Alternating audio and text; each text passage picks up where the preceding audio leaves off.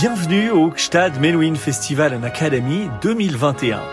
Quelques minutes pour en savoir un peu plus sur quelques-uns de nos concerts. La petite phrase Sol Gabetta et Bertrand Chamaillou. Sol Gabetta, Bertrand Chamaillou, un tandem qui a fait des miracles ces dernières années et qui se présente ici avec un incontournable de cette édition londonienne, la sublime sonate de Britten, inspirée par le jeu flamboyant de Rostropovitch. Pour compléter le programme, la sonate de Franck, écrite à l'origine pour le violon, mais dont les couleurs chaleureuses se marient particulièrement bien au jeu du violoncelle. Félix Mendelssohn, variation concertante pour violoncelle et piano en Ré majeur, opus 17. Les variations concertantes opus 17 voient le jour alors que Mendelssohn se trouve dans sa vingtième année. Elles ouvrent un corpus prometteur d'œuvres pour violoncelle et piano et portent une dédicace à son frère Paul, lui-même excellent violoncelliste.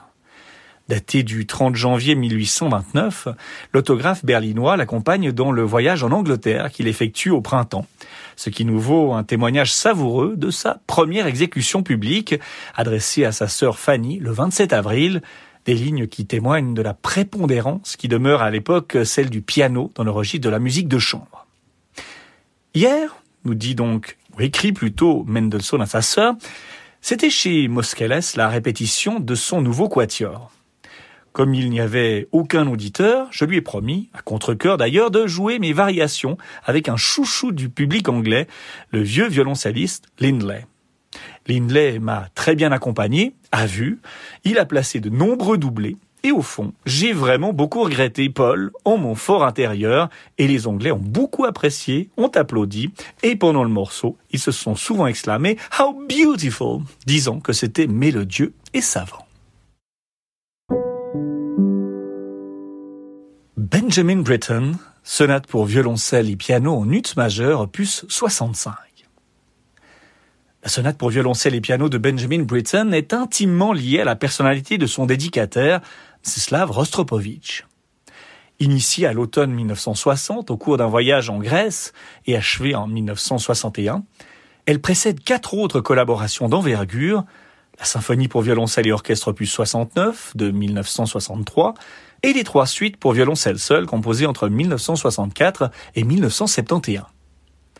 La rencontre a lieu le 21 septembre 1960 au Royal Festival Hall de Londres, où Rostropovitch donne en première audition britannique le premier concerto de son ami Dmitri Shostakovich, écrit également pour lui. Shostakovich et Britten, dont on joue ce soir-là The Young Person's Guide to the Orchestra, partagent la même loge. C'est le compositeur russe qui fait les présentations. Mu par une soif inétanchable de nouveaux espaces d'expression, Rostropovitch passe immédiatement commande, et il ne le regrettera pas. Shostakovich témoignera plus tard avec humour de cette rencontre.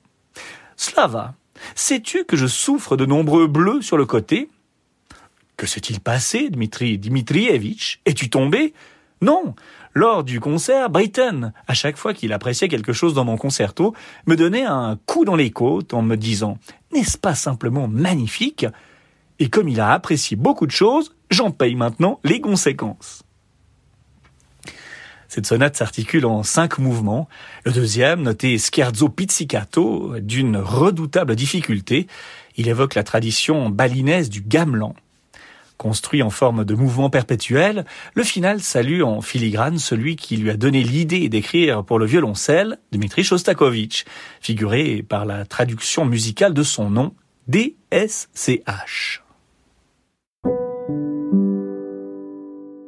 César Franck, sonate pour violon et piano en la majeure. Tout comme Mozart, César Franck est adulé comme enfant prodige par le monde musical. Né à Liège en 1822, le pianiste entreprend à 11 ans un voyage à travers la Belgique en compagnie de son frère. En 1835, il s'installe à Paris où il étudie le piano, l'orgue et la composition. Au même titre que Saint-Saëns et Fauré, Franck est membre fondateur de la Société nationale de musique. Parmi ses élèves, on compte Vincent Dindy, Ernest Chausson, Henri Duparc et, pour une plus courte durée, Claude Debussy.